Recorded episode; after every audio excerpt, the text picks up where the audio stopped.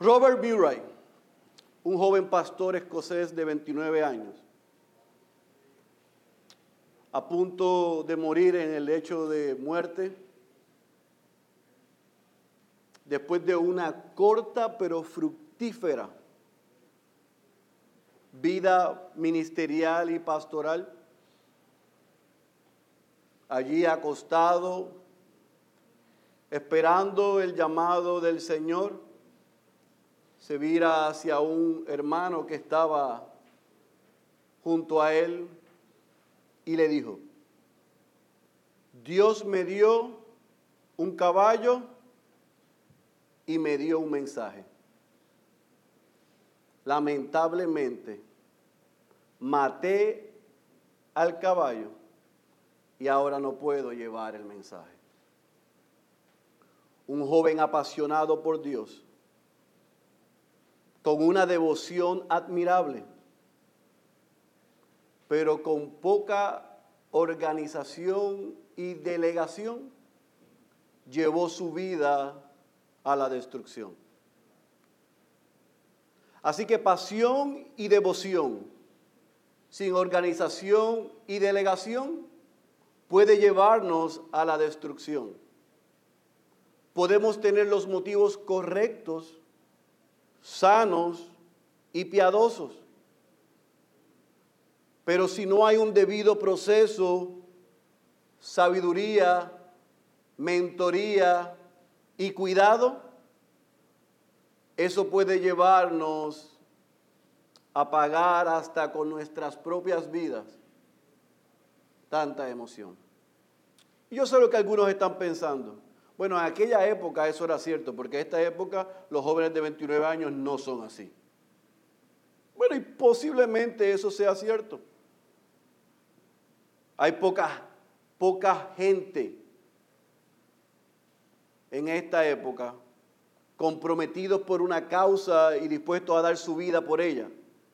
En mi barrio dice que son muy changuitos. Pero ciertamente hay un principio detrás de lo que Robert Murray dijo. Y es que nosotros podemos amar a Dios apasionadamente, pero si no seguimos el consejo y tenemos cuidado, podemos terminar mal aún por su misma causa. Por eso, en esta mañana, entrando al capítulo 18 del libro de Éxodo, la experiencia que no improvisa. La experiencia que no vas a comprar en Costco, en Sam's o en Walmart. No la vas a encontrar en Amazon o en Netflix o en Amazon Prime. Es la vida llena de canas físicas y de canas espirituales. Levanta su voz para darle un consejo a Moisés. Y Moisés tiene la oportunidad en sus manos de recibir y aplicar el consejo o de desechar y vivir como estaba viviendo hasta el momento. Así que sin más preámbulo yo te pido que vayas a tu Biblia, el libro de Éxodo, capítulo 18. Y he titulado el sermón de esta mañana, Liderando con Sabiduría. Éxodo capítulo 18. Vamos a ver cómo se lidera con sabiduría. Vamos a leer el texto, vamos a orar una vez más, desempacamos lo que hemos leído, damos algunas aplicaciones, oramos, tomamos la cena del Señor y nos vamos a poner en práctica lo que hemos aprendido. Éxodo capítulo 18, versículo 1, ¿están ahí? Dice la santa y poderosa palabra de nuestro Señor. Y Jetro, sacerdote de Madián, suegro de Moisés, oyó de todo lo que Dios había hecho por Moisés y por su pueblo Israel, cómo el Señor había sacado a Israel de Egipto. Entonces Jetro, suegro de Moisés, tomó a Séfora, mujer de Moisés, después que éste la había enviado a su casa, y a sus dos hijos, uno de los cuales se llamaba Gersón, pues Moisés había dicho, he sido peregrino en tierra extranjera Y el nombre del otro era Eliezer, pues había dicho, el Dios de mi padre fue mi ayuda y me libró de la espada de Faraón. Y vino Jetro, suegro de Moisés, con los hijos y la mujer de Moisés al desierto, donde éste estaba acampado junto al monte de Dios. Y mandó decir a Moisés, yo, tu suegro Jetro, vengo a ti con tu mujer y sus dos hijos con ella. Salió Moisés a recibir a su suegro, se inclinó y lo besó y se preguntaron uno a otro cómo estaban y entraron en la tienda. Y Moisés contó a su suegro todo lo que el Señor había hecho a Faraón y a los egipcios por amor a Israel, todas las dificultades que les habían sobrevenido en el camino y cómo los había librado el Señor. Y se alegró Jetro de todo el bien que el Señor había hecho a Israel al librarlo de la mano de los egipcios. Entonces Jetro dijo: Bendito sea el Señor que os libró de la mano de los egipcios y de la mano de Faraón y que libró al pueblo del poder de los egipcios. Ahora sé que el Señor es más grande que todos los dioses. Ciertamente esto se probó cuando trataron al pueblo con arrogancia. Y Jetro, suegro de Moisés, tomó un holocausto y sacrificios para Dios.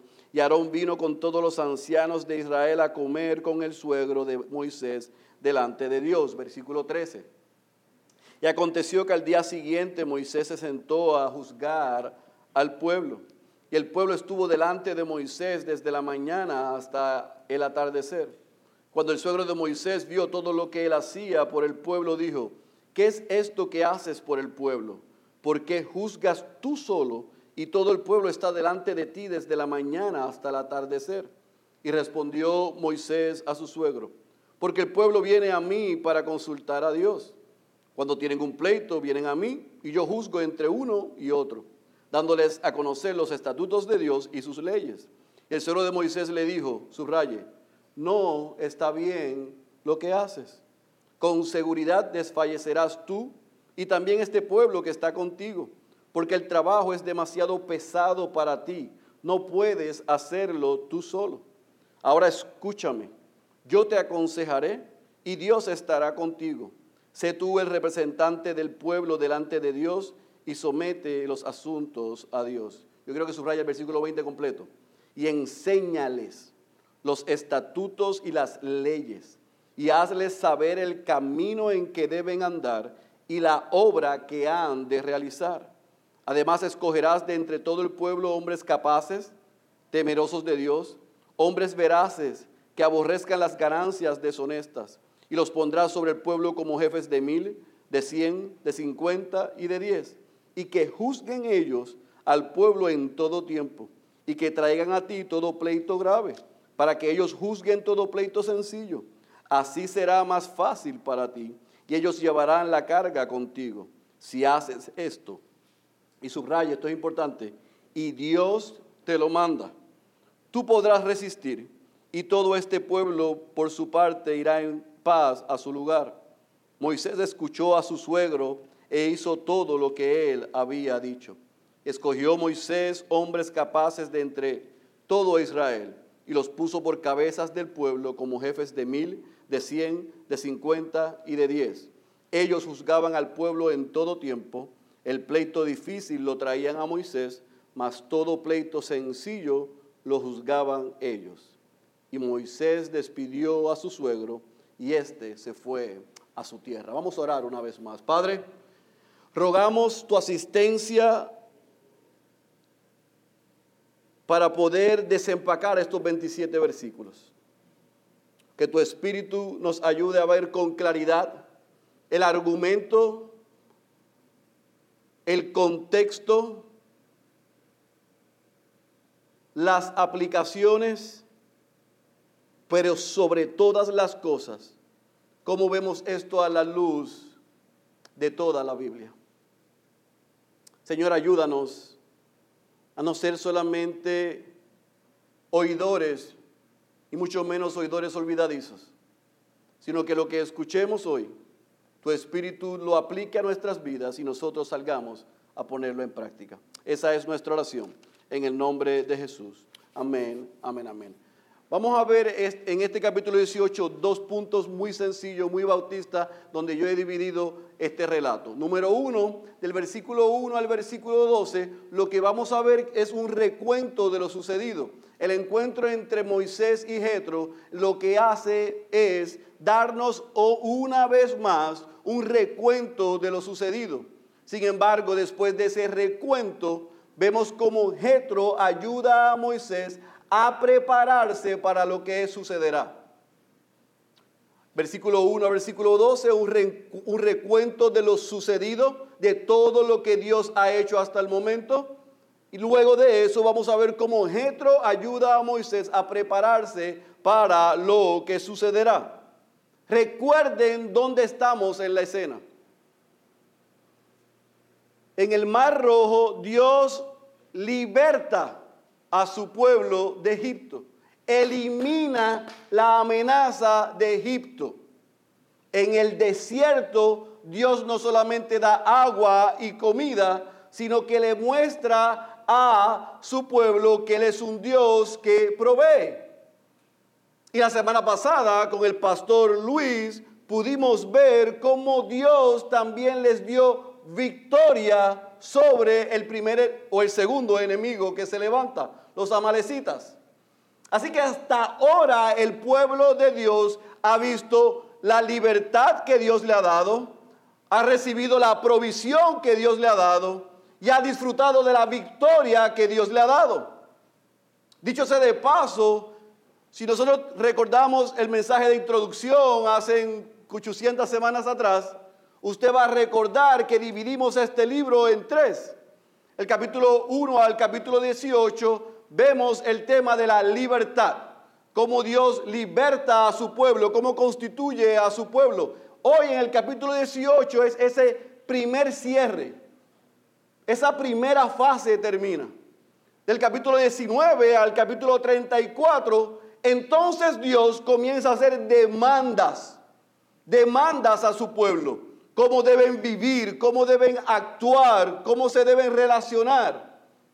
Y vamos a concluir entonces el libro con la tercera parte, que es el, versículo, el capítulo 35 al capítulo 40, donde Dios hace morada. Así que si dividimos el libro de Éxodos en tres partes, vemos primero la libertad, segundo las demandas, tercero la morada de Dios en medio de ellos. Así que hoy estamos cerrando esa primera parte en la libertad.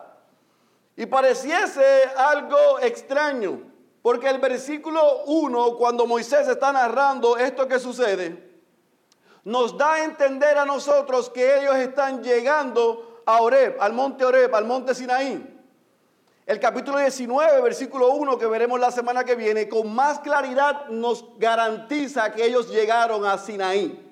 Ahora estaban en la región de Sinaí.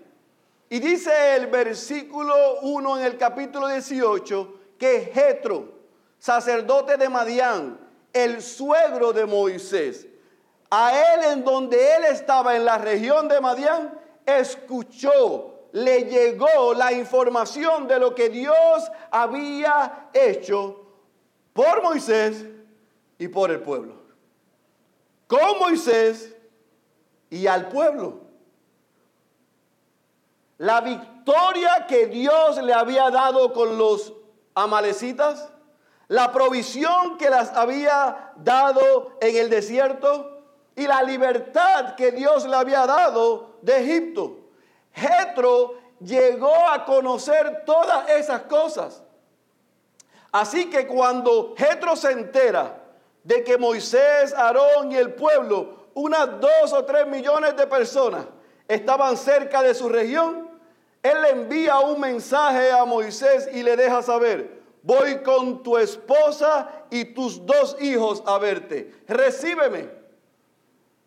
Así que del versículo 2 al versículo 12, Moisés nos narra ese encuentro. Le hacen llegar el mensaje a Moisés, Moisés se prepara, sale al encuentro y recibe a Séfora, su esposa a Gerson su primer hijo, a Eliezer su segundo hijo y a Jetro su suegro. Moisés nos recuerda en este relato que vimos en unos capítulos anterior que cuando Dios llamó a Moisés en el monte y le dio la misión de ir a Egipto a libertar a su pueblo, recordemos en el capítulo 4 que Moisés sí se llevó a Séfora y a sus dos hijos. Pero inmediatamente salieron, él devuelve a Séfora con los hijos a Madián y los deja con el suegro. Las razones son desconocidas. Algunos piensan que Aarón le dijo, ¿sabes qué? Yo creo que esto es peligroso llevarte a tu señora y a tus hijos. Otros piensan que fue el Moisés mismo, dijo, ellos no van a resistir lo que vamos a esperar. Otros piensan que fue Jetro que dijo, mejor ve tú con Aarón y enfrenten las cosas allá que Dios les mandó y yo me quedo con mi hija y mis nietos. No sabemos la razón. Lo que sí sabemos es que hoy vienen al encuentro, se reencuentran. Y es interesante porque cuando Moisés recibe a Jetro, según la tradición en el oriente, él muestra todo el respeto a él, al líder. Lo recibe, lo recibe en su tienda y comienza Moisés a contarle a Jetro, escuche bien, por eso le dije en el versículo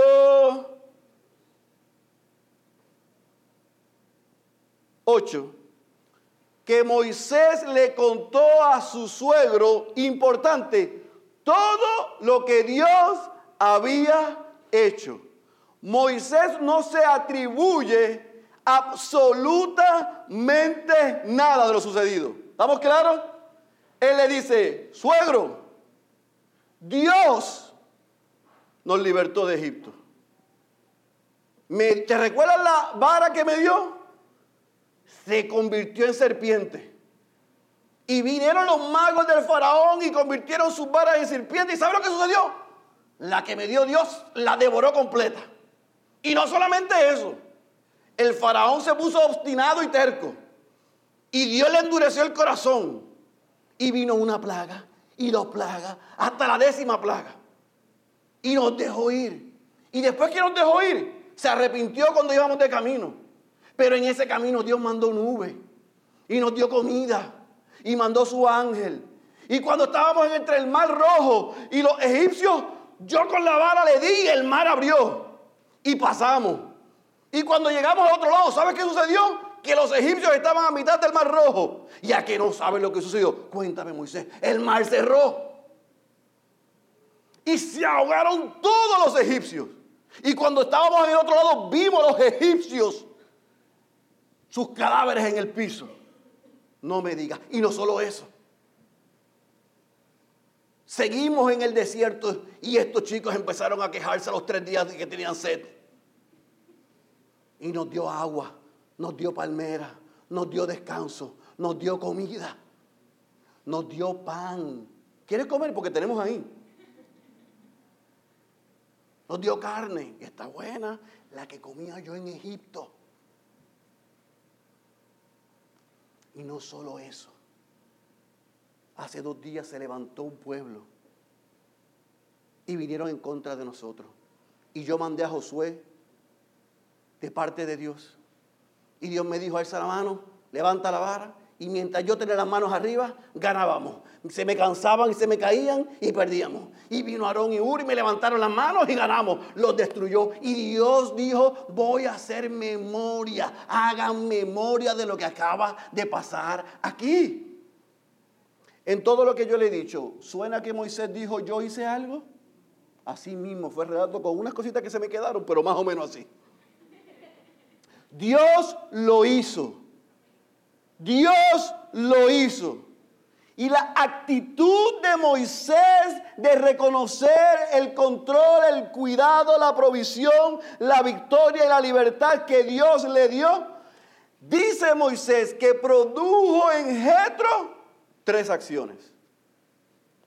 Jetro se humilló, Jetro adoró y Jetro celebró al Dios soberano que les dio la victoria, que les dio provisión, que les libertó. Jetro, recuerden bien, lo vimos en el capítulo 4, capítulo 5, por allá hace un rato. Él era el sacerdote de Madián, Madián era un pueblo pagano, era un pueblo que adoraba a muchos dioses. Nosotros sabemos porque ya lo estudiamos que este pagano había creído en Yahweh, había reconocido al único Dios verdadero, había sido utilizado por Dios para cuidar, enseñar, fortalecer, mostrar la fe a Yahweh. Pero eso no quitaba, por lo que acabamos de leer del versículo 1 al 12, que él era el sacerdote en medio de un pueblo pagano. Y ahora cuando él escucha de Moisés lo que Yahweh había hecho, Jetro con mucha humildad se humilla, adora, celebra holocausto, invita al liderazgo del pueblo y dice, no hay Dios como tu Señor. No hay otro Dios que sea capaz de hacer lo que Él acaba de hacer. Así que ellos celebraron. Así que ellos adoraron. Así que ellos ofrecieron sacrificios a ese Dios. Y así termina ese encuentro esa noche. Un recuento con lujos de detalles de lo que Dios había hecho. Pero entonces llega la mañana. Y el versículo 13 al versículo 27 nos narra cómo en la mañana Moisés regresa a hacer sus tareas a trabajar. Y comenzó muy temprano hasta la noche a juzgar los asuntos, los líos que tiene el pueblo. Porque donde hay creyentes hay líos. Chisme, murmuraciones, peleas, necesidades, etcétera, etcétera, etcétera. Así que Moisés comienza a la mañana a atender uno a uno, one on one. Así que Jetro, porque otra vez la experiencia no improvisa, las canas físicas y espirituales son importantes y necesarias para los jóvenes, está al lado de Moisés, viendo cómo Moisés está operando su liderazgo con el pueblo de Israel. Y cuando llega la noche le dice a Moisés, ¿qué rayos tú estás haciendo? ¿Qué es esto que tú haces? Y Moisés, escuche bien, no se está defendiendo. Él no se defiende en el versículo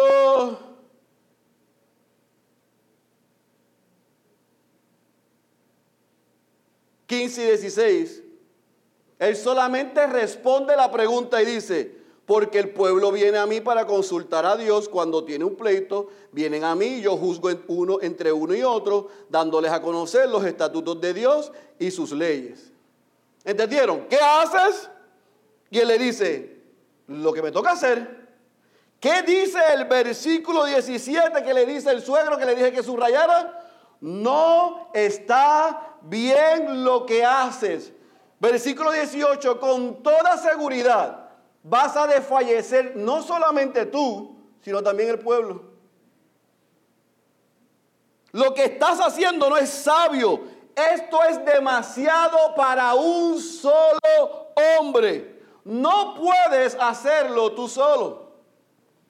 Ahora, me encanta porque del versículo 19 hasta el versículo 23 Jetro comienza a dar una serie de, instrucciones, lo que yo llamo la fórmula de liderazgo de Jetro. Jetro le dice a Moisés, oye hijo, si sigue así te vas a espatar. Si sigue así, mi hija se va a quedar sin esposo. Mis nietos sin padre. El pueblo sin líder. Y esto no es un buen negocio. Séfora necesita esposo, Gerson y Eliezer necesitan padre, y el pueblo de seguro necesita un líder, porque Aarón es lo único que sabe hacer es hablar. Lo único que hace bien es hablar. No puede tomar una decisión por sí solo bien. Así que tú necesitas estar qué? Claro, enfocado. ¿Para qué? Le digo ya mismo. Así que comienza a decirle varios pasos que él debe hacer. Lo primero que le dice es, pastorea bien el rebaño, pastorea bien el pueblo de Dios. ¿Cómo? Enseñándoles los estatutos y la ley de Dios y advirtiéndoles lo que se espera de ellos, lo que Dios demanda de ellos. En síntesis le está diciendo, tu trabajo es pastorear, dirigir, cuidar, enseñar y advertir al pueblo de Dios. Número dos, para que tú puedas hacer eso, tienes que escoger una cantidad de hombres, pero no todo tipo de hombres.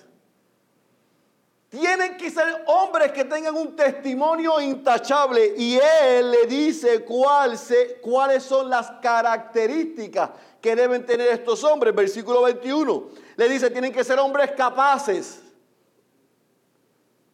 tienen que ser temerosos de Dios, tienen que ser hombres íntegros, veraces, que aborrezcan las ganancias deshonestas. Así que, hijo, Enfócate en pastorear, enseñar, dirigir, corregir, advertir al pueblo de Dios. Mira dentro de este pueblo hombres que tengan características de liderazgo. O sea, hombres que sean capaces, no procrastinadores, no vagos, no gente que se queja de nada. No, hombres que puedan llevar la carga, que sean temerosos a Dios, que sean íntegros, que no busque las ganancias deshonestas. Y cuando tengas esos hombres, entonces vamos a establecer un sistema de justicia. Vamos a establecer jueces municipales, estatales, de primera instancia, estatales y federales.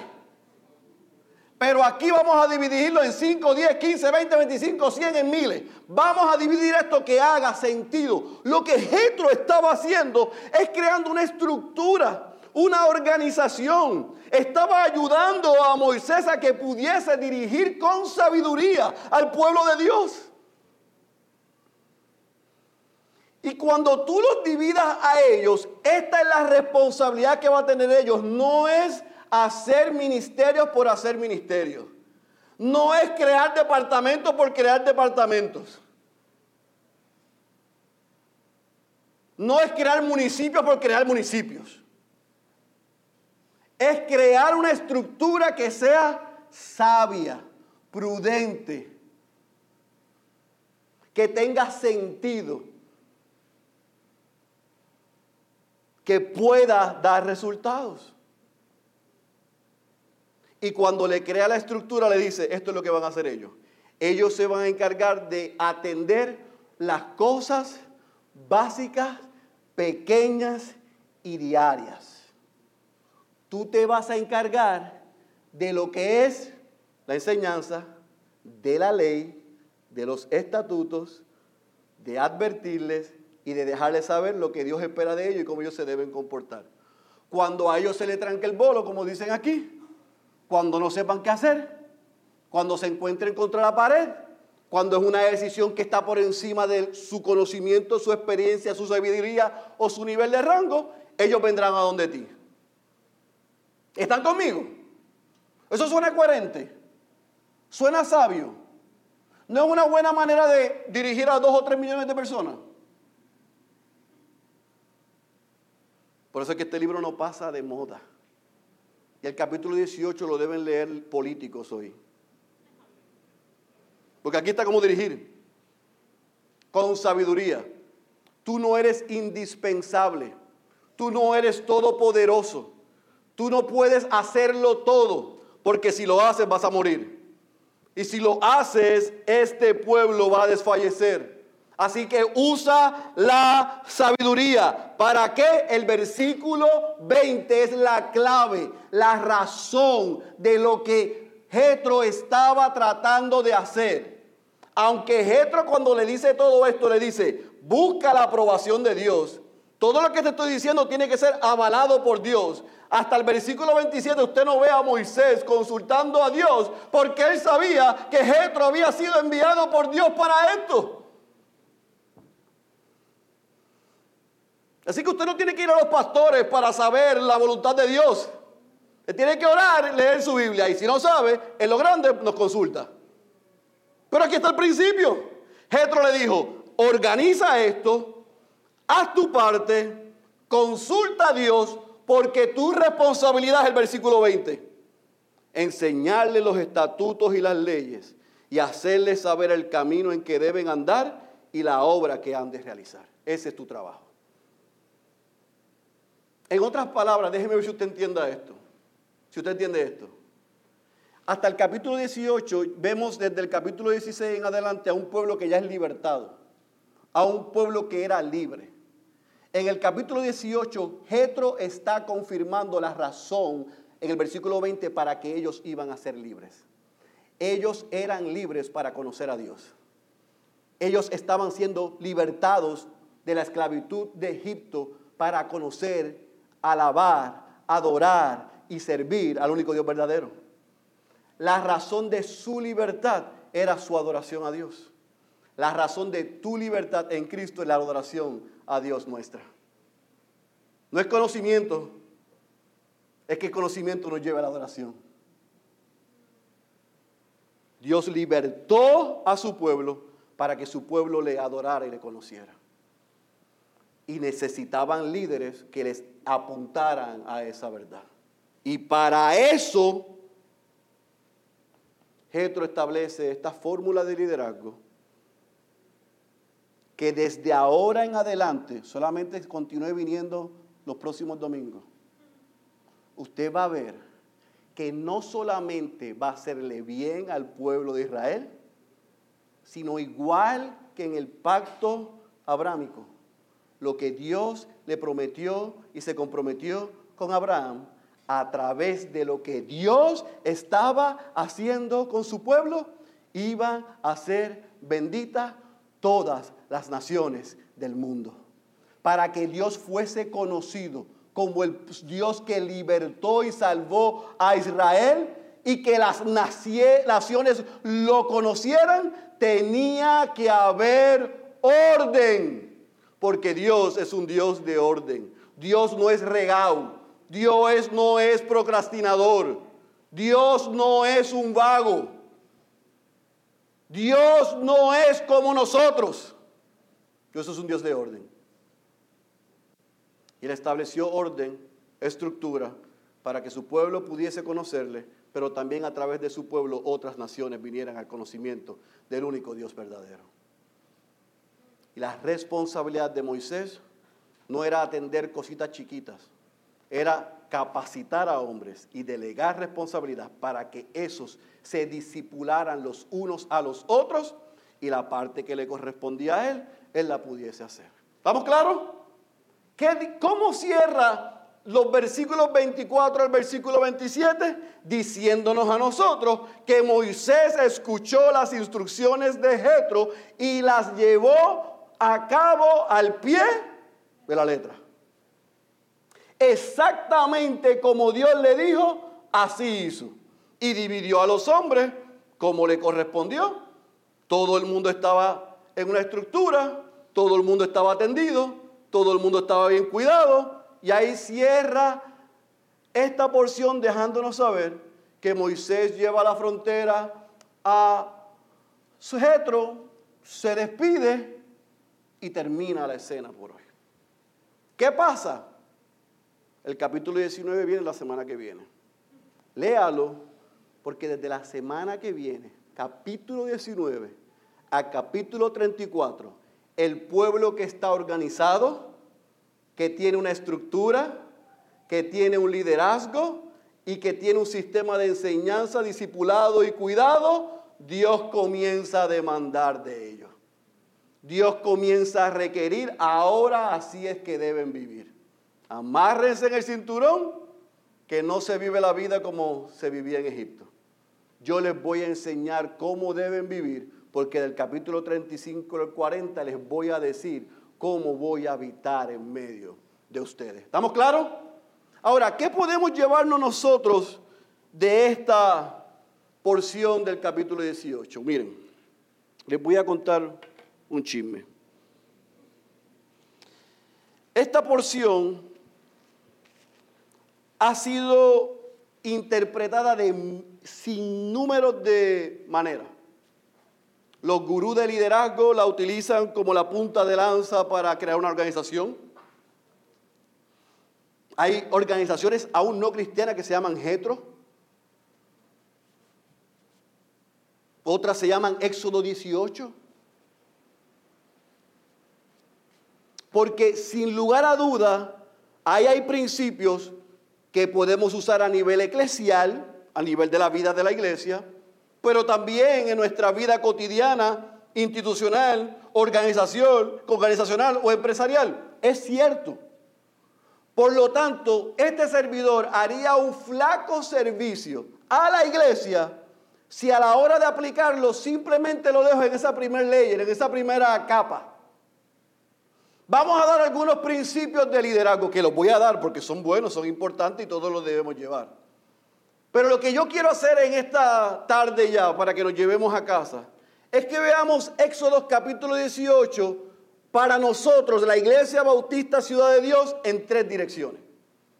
La primera dirección es específicamente qué nos enseña a nosotros este encuentro entre Jetro y Moisés. ¿Qué nos enseña? Número dos, cómo esta historia se ve en el contexto, valga la redundancia, de la historia que nosotros vemos y la narrativa que estamos leyendo y estudiando. ¿Cómo encaja este capítulo 18 en lo que venimos viendo y lo que vamos a ver? Porque este es el epílogo, el cierre de la primera parte y el inicio de la segunda parte. ¿Cómo se ve esto en la historia, en la narrativa que estamos estudiando? Y número tres, ¿cómo podemos ver lo que acabamos de leer en la gran historia de redención?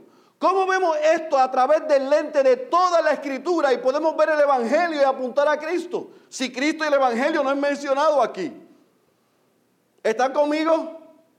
Hay tres aplicaciones que yo quiero como uno de sus pastores para ser responsable con el trabajo más importante que tenemos, que es predicar la palabra de Dios, que ustedes se lleven esta mañana.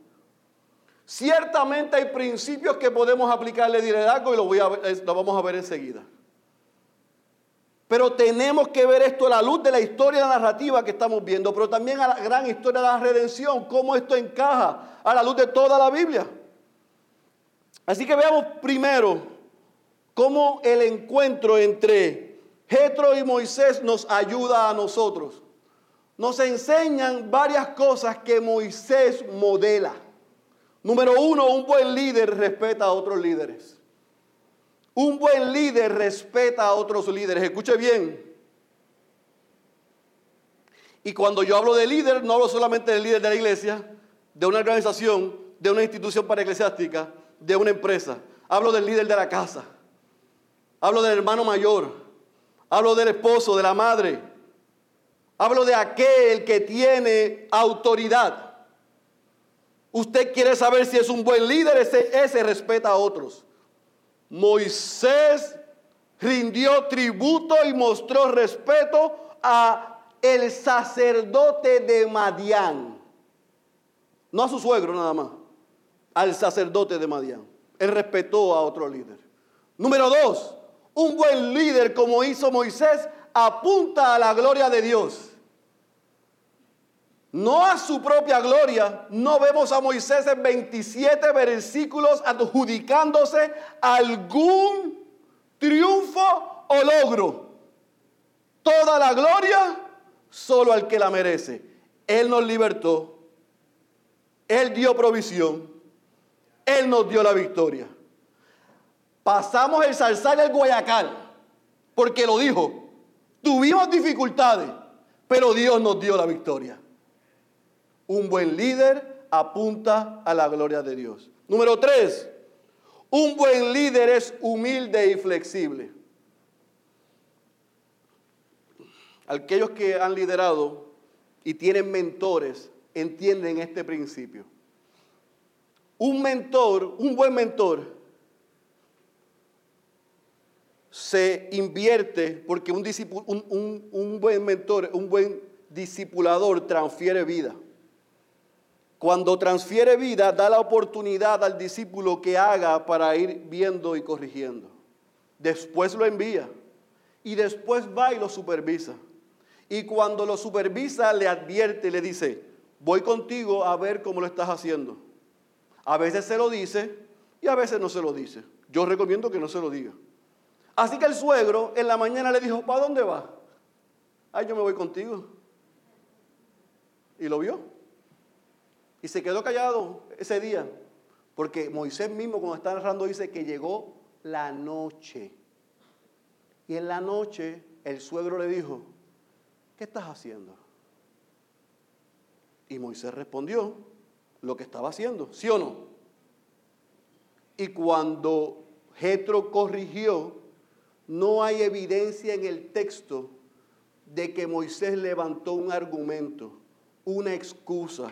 No le dijo, es que tú no entiendes, yo estoy solo, Aarón no me ayuda, un lo que sirve es para levantar las manos, aquí no hay más nadie.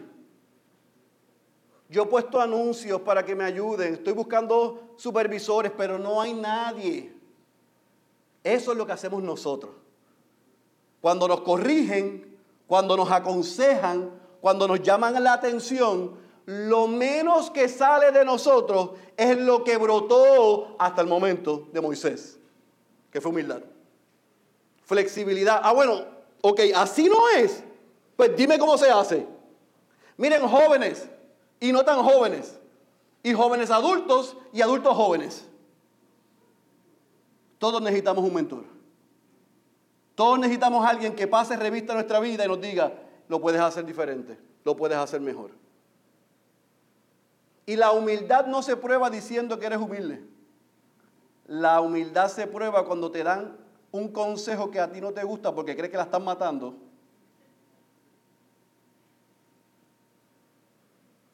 Y haces, amén. ¿Cómo lo puedo hacer? ¿Cómo lo debo hacer? Porque al fin tu consejo y tu intención es la gloria de Dios. Eso es lo que estaba buscando Moisés, la gloria de Dios y bendecir a este pueblo. Así que fue humilde, así que fue flexible. Él dijo, yo estoy dispuesto a aprender. No solamente eso, sino que cuando vino la corrección y le dijo Jetro a Moisés, te vas a morir así. Moisés reconoció sus límites. Dijo, yo no puedo hacer nada. Él tiene razón. Si sigo así voy a desfallecer. Si sigo así este pueblo va a estar como gallina sin cabeza. Es verdad, tiene razón. Yo reconozco mis límites. Juan Calvino dijo esto, yo quiero que lo anote. Un rayo de, un rayo de sol no está destinado a iluminar el mundo entero. Un rayo de sol no está destinado a iluminar al mundo entero. Moisés entendió que su rayito no era para iluminar todo, sino que lo que Dios le había dado era para iluminar y dirigir a este pueblo. Y para dirigir a este pueblo se necesitaba otros rayitos de sol. Se necesitaba otra gente que ayudara. Él no era el sol, él apuntaba el que estaba por encima del sol. Así que necesitaba ayuda. Y reconoció sus límites. Por lo tanto, cuando escuchó el consejo, se invirtió, desarrolló y delegó en otros. Un buen líder no es como había un personaje aquí antes. Que ella lo vendía, ella lo freía, ella lo cocinaba, ella lo presentaba, ella lo hacía todo. No. Ese es el liderazgo del mundo. Yo sé que los millennials no saben de quién yo estoy hablando. Googleenlo después o pregúntenle a aquellos que estamos sin pelo con cana y le van a decir el nombre. Pero Moisés no era ese líder. No era el líder que lo hacía todo. Hasta ese momento él pensaba que así se lideraba. Y tuvo la humildad suficiente de decir, yo reconozco que no voy a llegar a donde se supone que llegue. Yo no puedo seguir haciéndolo así. No glorifico a Dios y no estoy haciéndole bien al pueblo. Mi familia se va a afectar, como le pasó a Robert Murray. Mi vida se va a aniquilar, va a terminar. Así que le escuchó, invirtió, desarrolló y delegó responsabilidades y el sistema en Israel funcionó. Así que de esta historia, este encuentro entre Jetro y Moisés, nos podemos llevar estas cosas para cualquier líder. Usted quiere evaluar a un líder, Ahí tenemos las buenas características para evaluarlo. A nosotros los pastores o a cualquier líder. A su esposo, a su esposa, a su maestro, a su líder, a su jefe. Evaluémonos cada uno de nosotros con la autoridad que nos han sido delegada. ¿Estamos viviendo de esta manera para la gloria de Dios? Todos tenemos espacio para mejorar, porque anoche yo sufrí algunos eh, golpes en alguna de ellas. Ahora, ¿cómo vemos esto que acabamos de leer en la historia de la narrativa que se viene contando? Nosotros estamos viendo que Dios sigue preparando no solamente a Moisés, sino también preparando a su pueblo. Y lo que ha sucedido hasta ahora es una evidencia de que Dios prepara a Moisés, prepara al pueblo, desplegando quién es Él y su autoridad y su gloria. Es como si Dios les estuviese diciendo a ellos, a los míos, a mi pueblo, yo le doy provisión, a los míos yo los protejo, a los míos yo le doy descanso.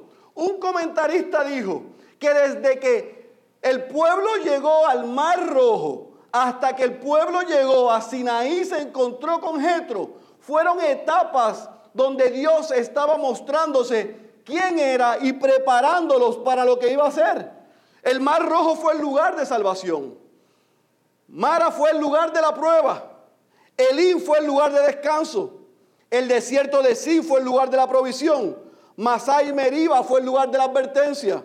Refidim fue el lugar de la batalla. Y ahora Oreb, Sinaí fue el lugar de auxilio.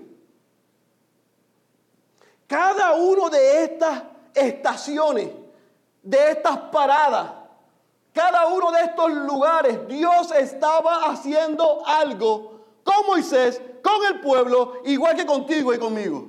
Cada evento, cada día, cada prueba, cada pérdida, cada dolor, cada triunfo, cada fracaso, no es un desperdicio en las manos de Dios. Estamos menguando y Cristo está siendo exaltado. Estamos conociendo lo mejor y más. Y nos estamos dando cuenta de quiénes somos nosotros y cuán necesitados estamos de ese Salvador y de ese Señor, que es Cristo Jesús.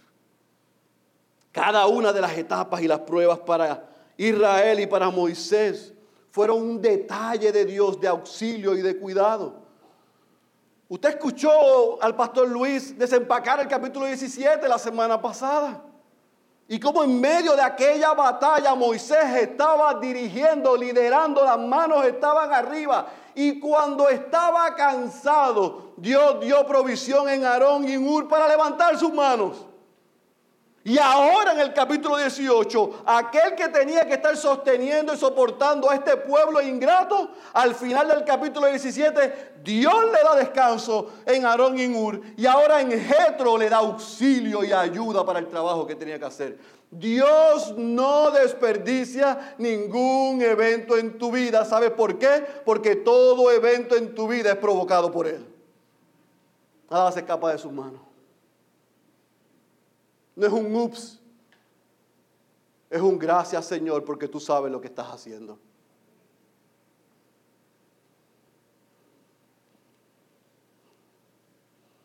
El Dios que le servimos, iglesia, es el Dios que nos prepara, es el Dios que nos protege, es el Dios que nos sostiene, es el Dios que nos auxilia. El mismo Dios que lo hizo con Moisés, lo sigue haciendo con nosotros. Así que en medio de esta etapa, finalizando el proceso de libertad, para Dios comenzar a demandar sobre su pueblo, Dios da en la preparación todas estas cosas. Protección, sostenimiento, provisión y auxilio. Y número tres, podemos ver el encuentro de Jetro y Moisés a la luz de la gran historia y la gran narrativa bíblica. Porque Jetro se enfoca en el trabajo principal de Moisés. ¿Cuál era el trabajo principal de Moisés? Ser el mediador entre el pueblo y Dios. Así fuimos reconciliados con el Padre para que también nosotros vayamos y anunciemos a aquel que nos trajo de la muerte a la vida eterna. Cristo es mayor, Cristo es mejor y lo vas a seguir escuchando hasta que terminemos este libro y por el resto de la vida de esta iglesia. Cristo es mayor y Cristo es mejor. El propósito de nuestra libertad en Cristo no es solamente ser posesión de Dios, sino conocer y adorar a Dios. El apóstol Pablo lo dijo así en 1 Timoteo capítulo 2, versículo 5, porque hay un solo Dios y también un solo mediador entre Dios y los hombres, Cristo Jesús, hombre. Es Cristo Jesús el que hace posible no solamente que seamos reconciliados con Dios, sino que podamos conocer bien a Dios para adorarle. Así que mis hermanos y mis hermanas que están aquí en esta tarde, podemos leer este relato en el capítulo 18 y hacer lo que muchos han hecho. Han hecho. Dejarlo de una manera simplista en cuatro o cinco puntos de cómo liderar bien. Y aunque yo creo que hay mucho de eso aquí, hay mucha más carne que sacar de este capítulo 18. Por lo tanto, yo voy a tratar de resumir mi argumento final sobre el capítulo 18. Cristo nos libertó para conocer a Dios, para servirle y ser usados por y para Él.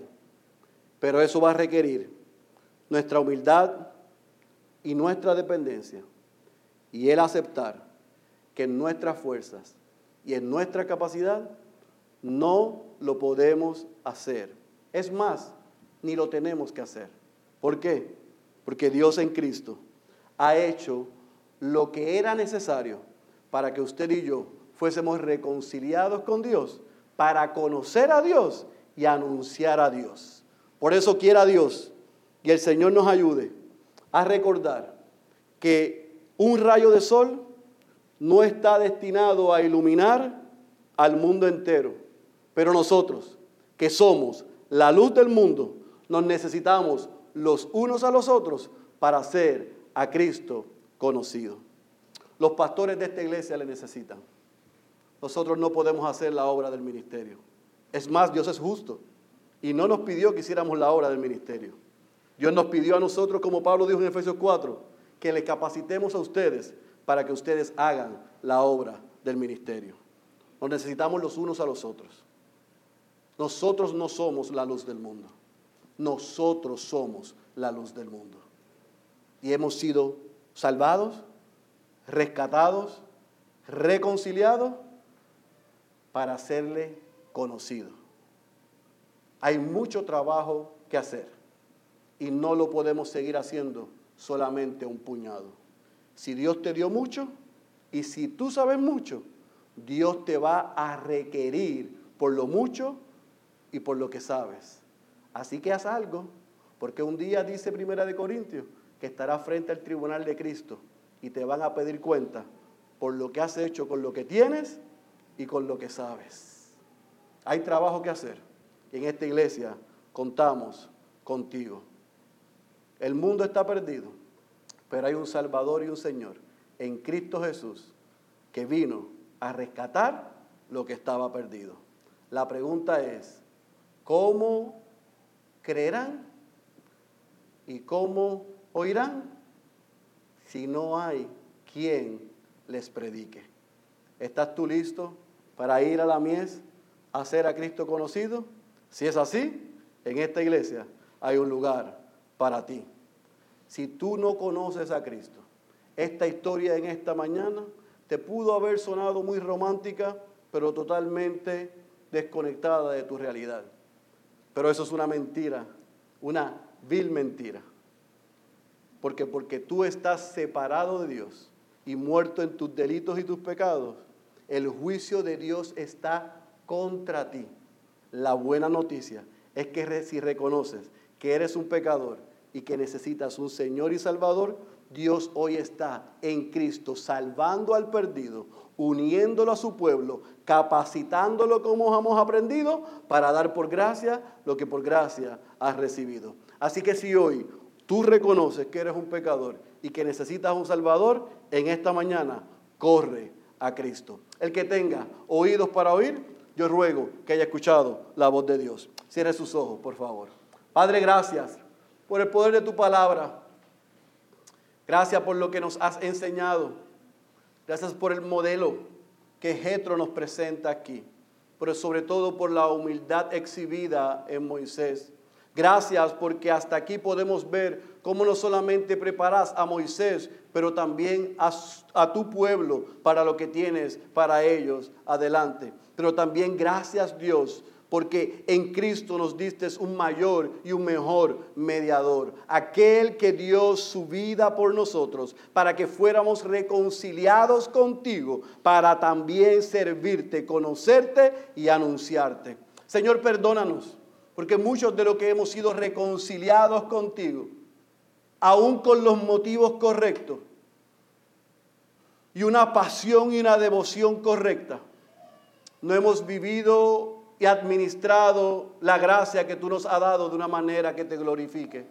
Perdónanos por eso y ayúdanos, Señor, a que lo que hemos recibido en esta tarde, tu Espíritu nos ayude, nos ayude a ponerlo en práctica. Que podamos rumiar cada uno de estos principios y agradecer por cada etapa de preparación. Gracias porque en Cristo nos diste libertad, porque en Cristo nos diste provisión, porque en Cristo nos has dado victoria y nos has garantizado la victoria. Gracias porque en Cristo tenemos más de lo que necesitamos, pero no para gloriarnos, sino para anunciarle a Él. Ayúdanos, Padre, que de la misma manera que tú has estado por las pasadas 16 semanas mostrándonos cómo has preparado a este pueblo, podamos verlo a la luz de Iglesia Bautista Ciudad de Dios, como nos sigues preparando para la obra que has puesto delante de nosotros. Señor, queremos ser una ciudad espiritual en medio de una ciudad física. Señor, queremos seguir siendo la luz del mundo. Señor, queremos impactar con tu evangelio no solamente esta zona, este municipio, este país, sino hasta los confines de la tierra. Sabemos que no podemos hacerlo solos y no queremos hacerlo solos. Por eso te pedimos, Señor, que tú sigas enviando hombres y mujeres, que podamos seguir capacitándolos, invirtiéndonos en ellos y delegando responsabilidades. Señor, que ellos abracen la responsabilidad que tienen como creyentes y como miembros de esta iglesia. Que sigan amándose los unos a los otros, invirtiéndose los unos a los otros, cuidándose los unos a los otros, transfiriendo vida a los unos a los otros, yendo tras los perdidos, Padre, para que tu nombre sea conocido y Cristo sea exaltado. Señor, que al final del día cada rayito aquí pueda apuntar a la luz de Cristo y que Él continúe haciendo lo que Él solo puede hacer, salvar a los perdidos y edificar a su iglesia. Señor, úsanos poderosamente. Úsanos para tu gloria. Úsanos para tu honra que cuando un día se hable de lo que tú hiciste en Puerto Rico, nosotros podamos mirar atrás y recordar qué privilegiados fuimos de que fuimos en una pequeña parte partícipes, bendecidos, beneficiados, pero también benefactores de ese bienestar, de esa salvación y de ese avivamiento que tú traerás a Puerto Rico, Señor. Así que ayúdanos a hacerlo juntos. Señor, ayúdanos a perseguir tu gloria. Señor, ayúdanos y pon carga en nosotros por los perdidos. Te lo rogamos y te lo pedimos. en el nombre poderoso de Jesús. Amén, amén y amén.